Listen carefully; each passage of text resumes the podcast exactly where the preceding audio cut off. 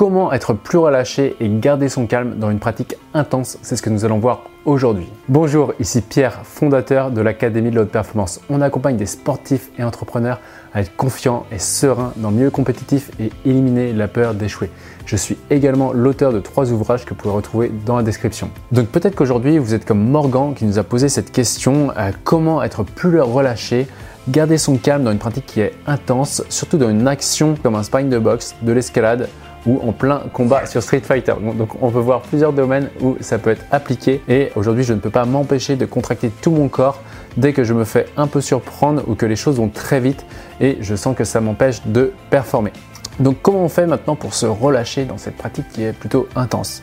Eh bien, aujourd'hui, déjà, la première chose à comprendre, c'est que si le corps se contracte lorsqu'on se fait surprendre et que derrière on perd nos moyens, eh bien, encore une fois, comme très souvent d'ailleurs, c'est qu'il y a ce problème d'identité et aussi ce problème de gain et de perte. Ok, donc si on est focus sur les résultats, automatiquement, si on se fait surprendre, ça veut dire qu'on va croire que l'on va perdre, donc le corps va se contracter puisqu'il ne va pas vouloir aller dans cette direction. Donc encore une fois, la première étape, comme dans tout exercice de préparation mentale qu'on va voir à l'Académie de performance, c'est de vraiment être capable de sortir de l'illusion du gain et de la perte pour pouvoir être vraiment libre euh, de se détacher du résultat et quand on est surpris, eh bien, ne pas perdre nos moyens. Il y a une surprise qui arrive et ok, boum, je reste focus, je vois en quoi ça m'apporte et en quoi ça me fait évoluer.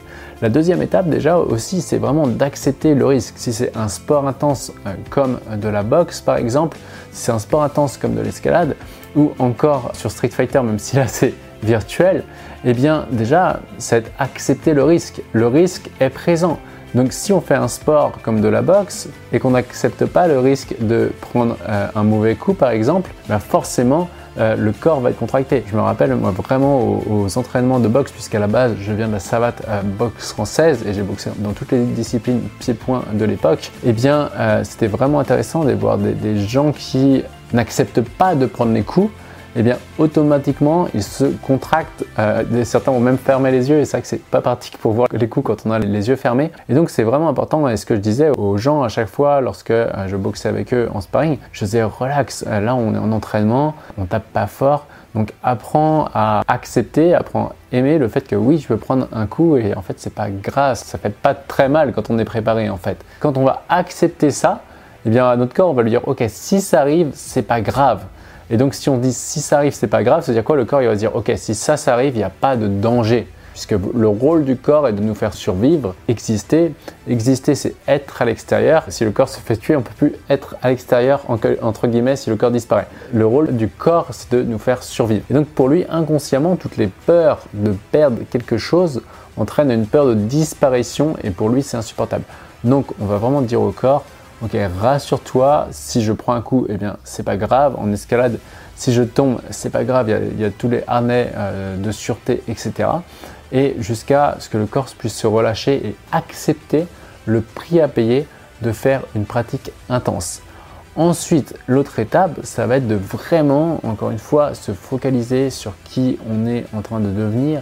Et derrière tout ça, bah, prendre le temps de respirer, prendre le temps de se visualiser et prendre le temps de se voir déjà en train de gagner et comment est-ce que l'identité du champion résonne en nous, dans le corps. Est-ce que pour le corps c'est normal d'avoir cette identité de champion pour pouvoir ensuite bah, arriver à passer à l'action? Et quand on est surpris, ce qui peut arriver des fois, que ce soit en boxe, en escalade ou en jeu vidéo, il peut y avoir quelque chose qu'on n'avait pas prévu, même si avec l'entraînement, eh le champ des possibles va être restreint à ce que quelque chose de pas prévu arrive mais au moins bah, on est préparé et si ça arrive, eh on n'est pas euh, trop surpris dans la surprise. Et enfin, du coup, euh, la dernière chose à faire, euh, c'est de vraiment prendre le temps de visualiser. D'une part, regarder la visualisation qui se passe plutôt bien, et d'autre part, regarder la visualisation avec justement les éléments de surprise qui peuvent arriver.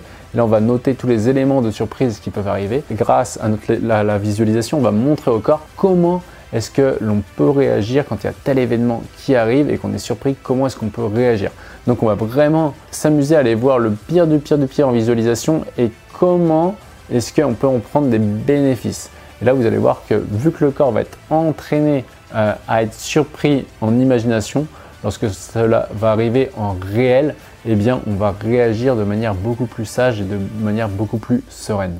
Et voici pour cette vidéo. Si vous avez aimé, pensez à mettre le like qui fait toujours plaisir. Pensez également à commenter. Et pour ceux qui veulent aller beaucoup plus loin, beaucoup plus vite, eh bien vous avez le droit à un entretien offert avec un membre de mon équipe. Et sur ce, rappelez-vous, l'important n'est pas ce que vous faites, mais qui vous devenez.